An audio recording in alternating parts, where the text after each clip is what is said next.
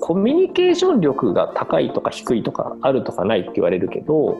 そのコミュニケーション能力が高い低いっていう話とコミュニケーションが取れるかどうかっていうのはあ別の話なんだなっていうふうに気づいて。で仕事っていうのはコミュニケーションが取れれば成立をすると。でしかも仕事におけるコミュニケーションって相手の言ってることが分かってこっちが伝えたいことが伝えられるってこの2つだければ基本的には仕事は成立するんですよね。って考えたらコミュニケーション能力があるないと仕事ができるって全く関係ないじゃんっていうことに気がついた。こんにちは、りょかちです。今日もマイベストブックスではゲストのストーリーとともに一冊の本を紹介します。今回の一冊は、コミュ力なんていらない。仕事や社会生活をする上でたびたび必要だと言われるコミュ力。しかし、こちらの本では、そのコミュ力を分解して再理解することで、コミュ力がなくても大丈夫と優しく教え、実践的な武器をくれる本です。ゲストは前回に引き続き、簡単にネット上で募集がかけられる募集など、様々なサービスを手掛ける株式会社キャスター取締役 COO 石倉秀明さん。今回はコミュ力なんていらないの著者でもある石倉さんにこの本に込めた思いや魅力を聞いていきたいと思います。この本、タイトルもですが、すごくロックな内容なんです。ビジネスではコミュ力が大事という言説だけではなく、様々な言説をなぎ倒していきながら自分らしくビジネスの世界で生き抜いていくヒントを教えてくれる本になっています。コミュ力を鍛えたいと奮闘しつつ、うまくいかない人たちにぜひ読んでほしい一冊です。マイベストブックス、マイベストブックス、マイベストブックス。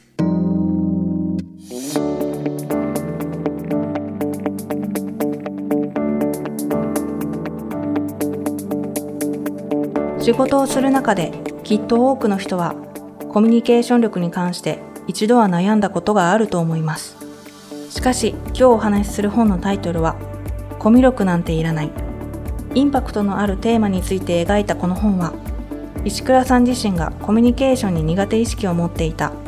しかし仕事では結果が出ていたということをスタート地点にしています。僕もコミュニケーションに関してはすごく苦手意識がもともとあったんですけどコミュニケーションというか人間関係を築いたりとかですねなぜかコミュニケーションにコンプレックスもあるし苦手意識はあるのに営業っていう仕事で成果は出すのはそんなに苦労しなかったんですよ。というか自分で言うのもなんなんですけどあんま負けたことがないんですね営業をやってて。でも、うん、じゃあ飲み会とかで面白い話ができるかってそうでもないしいまだにあの懇親会とか行っても僕1枚もほぼ名刺交換もできないですけどなんだけどそんなに実は仕事において成果を出すために困ったことはないですよ。でこれは何なんだろうって考えた時にふとある時気づいたのはあコミュニケーション力が高いとか低いとかあるとかないって言われるけどそのコミュニケーション能力が高い低いっていう話とコミュニケーションが取れるかどうかっていうのはあ別の話なんだなっていうふうに気づいた。で仕事っていうのはコミュニケーションが取れれば成立をすると。でしかも仕事におけるコミュニケーションって相手の言ってることが分かってこっちが伝えたいことが伝えられるってこの2つだければ基本的には仕事は成立するんですよね。って考えたらコミュニケーション能力があるないと仕事ができるって全く関係ないじゃんっていうことに気がついたっていうのが結構きっかけとしてはあるかもしれないですね。この本で最初に明らかにしてくれることは、そのコミュ力、本当にビジネスに必要なんだっけ？ということ。大きくコミュ力の問題と片付けていたことを引きずり出して見直し、本当に必要な解決策を教えてくれます。でよくこうコミュニケーションがうまくいかないんですみたいな方のお悩みとかも聞いたり話をして相談に乗っているとやはりみんなこう人間関係を円滑にするっていうこともすごく重視していて、まあ、それはすごく大事なんですけどでも人間関係として嫌われないっていうことは大事だけどだからといってじゃあそれが仕事につながるかとか例えば部長に嫌われなかったからといって評価されるかっていうとなんか別の話だったりするじゃないですか。結局例えばフリーランスとかやってたらそうですけど仲良くてもこの人仕事はできないなって人にやっぱ仕事頼まないわけですよ。って考えるとなんか仕事で成果を上げたりとか信頼関係を作ってるから初めて人間関係って円滑になるっていうこともあるんだろうなって考えるとやっぱりコミュニケーション力が高いか低いかとかっていうのはなんかあんまり関係ないんじゃないかなっていうのを結構思ってたっていうのを本にしませんかってお話をいただいたのでこれはぜひと思って書かせていただいたっていう感じですかね。コミュ力なんていらない。飲み会で気を利かせるだとか、面白い話をすることが苦手な人にはきっと気が楽になった言葉ではないでしょうか。私もその一人です。そしてこの本は、では必要なスキルって何なのか？ということにも言及します。コミュニケーションの悩みってコミュニケーションとして例えばうまく話せないとか論理的に話ができないとかこうテキストでうまく要件が伝えられないっていうこうテクニックというかスキルの部分と相手との関係性の部分でいくと後者のやっぱり関係性の方に皆さんすごく気を取られていることがすごく多くて悩みもほぼやっぱりそっちが多いなって思うんですけど結果的に相手がどんなことを伝えようとしているのかだったりとかこちらが何をどうやって伝えたら伝わるのかっていうことにに逆におろそかになっちゃう人が多いっていう裏返しというか多い多いってことでもあるなと思ってていやそっちの方が大事なんじゃないっていうこともなんか言えたらなっていうのは思ってたんですよね。でそれは何でかっていうと人間関係も結局僕ら僕だけではコントロールができなくって相手がどう思うかは僕が決めれないのでであればその場であるべきコミュニケーションとかするコミュニケーションをするっていうことに集中していけばいいんじゃないかなっていう。ヒマラヤ聞き放題。悲しい感じで。ヒマラヤ聞き放題。英語っぽく。ヒマラヤ聞き放題。はいオッケービジネスも語学もエンタメも。1万点以上のオーディオブックが月額750円で聞き放題。ヒマラヤ聞き放題。今なら30日間無料。この本、コミュ力がなくても問題ないと優しく諭してくれる本である一方で、私、コミュ障なのでという思考停止な逃げ道を失ってしまって焦る人もいるかもしれません。しかし、石倉さんが優しいのは、新しいスキルについてこれを習得せよと押し付けをしないこと。それがこの本の一つの特徴と言えます。で苦手なことって克服しなきゃいけないとか努力しましょうって言われるんですけど、まあ、確かにそれはそれで正しいんだけど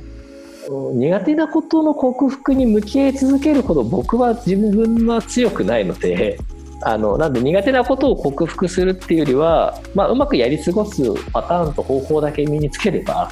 いいんじゃないっていうこう身振り手振りを使って感情表現しましょうとか相手の立場に立って気持ちを察しましょうって言われるんですけど立場に立っても気持ちを察せれないからこっちは困ってるんですよ。あの感情をうまく表現できないから困っているんであるのでやりましょうって言われてもやり方が分かんないからできないわけですよ。それってでもできるようにならなくてもそれらしくなる方法なんていくらでもあってなんかその辺のこう、なんていうんですかね、僕がこう絶妙に手を抜いている部分というか、割り切っている部分が、他の今までのコミュニケーションを、例えばの本だったら、克服しましょうとか、こうやるとうまくなれますっていうのが書いてあったと思うんですけど、僕別にうまくならなくていいし、はい、あの前書きにも書いてるんですけど、この本読んでもコミュニケーションは一切うまくならないので はい、っていうことがスタンスとしてあるからこそ今みたいなお話がなんかメッセージとしては込められているのでそういうところが伝わるといいなと思いますけどね。実際にこの本は苦手なことを避けて得意なことで勝負しようというマインドだけではなく実際に石倉さんが行ってきたコミュ障の戦い方が詳しく書かれています。例えばメールとかテキストだったりとかでやり取りをするとチャットでやり取りするときに相手のテンションとかどういうこうキャラクターなのかとか全然わからないじゃないですか。だから僕はもう全部相手と同じトーンで返すっていうルールにしてるんですよ。でそれはもうすごい細かくて相手のなんとか様の様が漢字だったらこっちもなんとか様で返すし お世話になりますが入ってたらお世話になりますって返すしえー相手の様がひらがなでお世話になりますがなければ僕も様はひらがなにしてお世話になりますの入れずに返すしとか相手がびっくりマーク打ってきたら僕もびっくりマーク打つしみたいな。もうなんかルールとして決めてるんですよね。トーンを合わせるって読めないからこそ。だからそういうことで実は割と無難に心は読めてないし感情読めてないんだけど意外と成立するっていうことはたくさんあるのでなんかそういうこうなんていうんですかね。苦手だけどカバーできる武器だけ知ってしまえば実は何とでもなるんじゃないかなって思ってるっていう。これまで石倉さんのエピソードを聞いてきた皆さんはわかるかもしれませんが、石倉さんはとにかく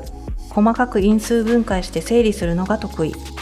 この本の中でもコミュニケーションの方法を細かく分類されています。こう本の中に書いてある項目うん。に全部丸×つけていくと全部が×つく人って多分おそらくほぼいないんですよ。で全部丸になる人もいないんですよ。だつまりコミュニケーションって呼ばれるものの中でみんな得意と不得意がそれぞれあってまあそれがちょっと種類が違うっていうだけなんだなっていうことに気づいてもらえたらなと思って、えーすごい細かく分けて全部分類してみようっていうふうなのをやったんですよね。私は少人数は得意だけど大人数は苦手な典型的なタイプでした。苦手を避け得意を生かすにはまず自分を知るところから、そして自分がわかることで苦手な場所があることを知ると同時に自分にもきっと得意を生かせる場所があると感じることができるでしょう。そこからこの本のもう一つ優しいメッセージにたどり着きます。これはまあ募集にもつながってると思いますしキャスターの組織を考えていったり働き方を考えていく中でもベースとなってる気もするんですけれども、まあ、人それぞれ得意なことも違うし苦手なことも違うし価値観も違うわけですよね。それをそれでいいじゃんって言ってくれる人とか場所のところにいることの方が僕はすごく幸せなのかなと思っていてみんなが最も市場価値のある人になろうみたいなあ要はこう転職市場とか、えー働くっていう上でその業界で一番になろうとかっていうふうにみんなが目指していくことってすごい辛いよなと思って。じゃなくてみんなに認められる力を身につけるんじゃなくて今の自分でも最高じゃんって言ってくれる人とか場所とか会社とか仕事っておそらくあるんですよ。だからそこで生きていく方がなんか幸せなんじゃないかなと思いますしよくよく考えると僕のキャリアの選び方とか僕はそういう選び方をずっと人生してきてるのでなんかそういうことも伝えられたらいいなとは思ってるんですよね。市場価値の高さってでも自分で決めれないからねこの人の価値が高いか低いかを決めるのは、えっと、その価値を買う側の人なので自分がどんなに頑張ってもあいつ仕事できないじゃんって言われたら終わりなんですよだから市場価値の高い低いってほぼ存在しないんだなと思ってて基準はだから基準がないものを追いかけてもしょうがないよなっていうのはあります得意なことを活かす。適した場所で生きる。それは仕事だけに当てはまることではありません。メッセージは仕事に向き合う社会人以外にも向けられています。あとは、まあ、ちょっと仕事の話が多いのであの本の中でですねちょっと違うかもしれないですけれどもあの学校で例えば仲間と打ち解けられない学生さんとか、まあ、僕もそうだったんですけど世界に居場所がない感覚にすごくな陥りがちだと思うんですよ学校って狭いしコミュニティとして。でも全然平気だしあのみんなと得意不得意が違うだけだからっていうのはそういう学生さんにも届いたらいいなってのは実はすごく思ってるんですけどね。なんか友達ができなかったり友達とうまくいかないと私ダメな人なんじゃないかって学生生活ほど思いがちだなってやっぱ思っていて別にあのそんなことないよっていう全く友達ができなかった僕でも会社とかやれてるんで大丈夫だよっていうコミュ力という言葉は使えば使うほどどこかで誰かを傷つけてるような気がする言葉です。それがなければ社会とつながれない欠陥を持っているような、あるいはつながればつながるほど誰かを不快にさせるような、そんな気持ちになる。しかし、実は曖昧なその言葉に向き合い、解像度を上げて因数分解することで、その呪縛を解き、必要なつながりを手に入れていく方法を教えてくれるのがこの本だと感じました。たどり着いたのはどれも優しいメッセージです。コミュニケーションは大事なことは間違いないんですけどコミュニケーション力がないからといってというか得意じゃないからといって、えー、コミュニケーションが取れないわけでもないですしそれを克服しないとなんかいい仕事ができないかっていうとそういうわけでもないのであまりなんか自分はダメなんだとかコミュ力がないからうまくいかないんだと思わずにですね自分は意外とあこれはできるじゃんとかこれは苦手だなとかっていうまず自分のことをちゃんと理解してその理解したことを使って、まあ、なるべく得意な方で生きていくっていうことが楽できていいんじゃないかなっていうふうに思ってます。私事ですが少し前まで半年以上他人とのコミュニケーションに悩んでいたこともあり私にとってもこの本はすごく気持ちが楽になる本でした。コミュニケーションがうまくいかないという事実は時に仕事だけでなく自分の存在を否定されている気持ちになることもあります。仕事ができないことや競争に勝てないこと、社会に馴染めないこともまた深く自分を責めるきっかけになるでしょう。しかし仕事も社会も明日もあり続けている。その上でできない問題に向き合わなくていいじゃない本当に必要なことを見極めて、できる方法でやっていこうよという考え方は優しいだけでなく、スマートで最も実践的だと感じます。コミュニケーションに長く悩んでいる人ほど、ぜひこの本を読んでほしい。すっと心が軽くなり、これまでと大きく視点が変わるかもしれません。私のように。本日はコミュ力なんていらないという一冊の本をご紹介しました。ゲストは株式会社キャスター取締役 COO、そしてコミュ力なんていらないの著者である石倉秀明さん。お相手はりょかちでした。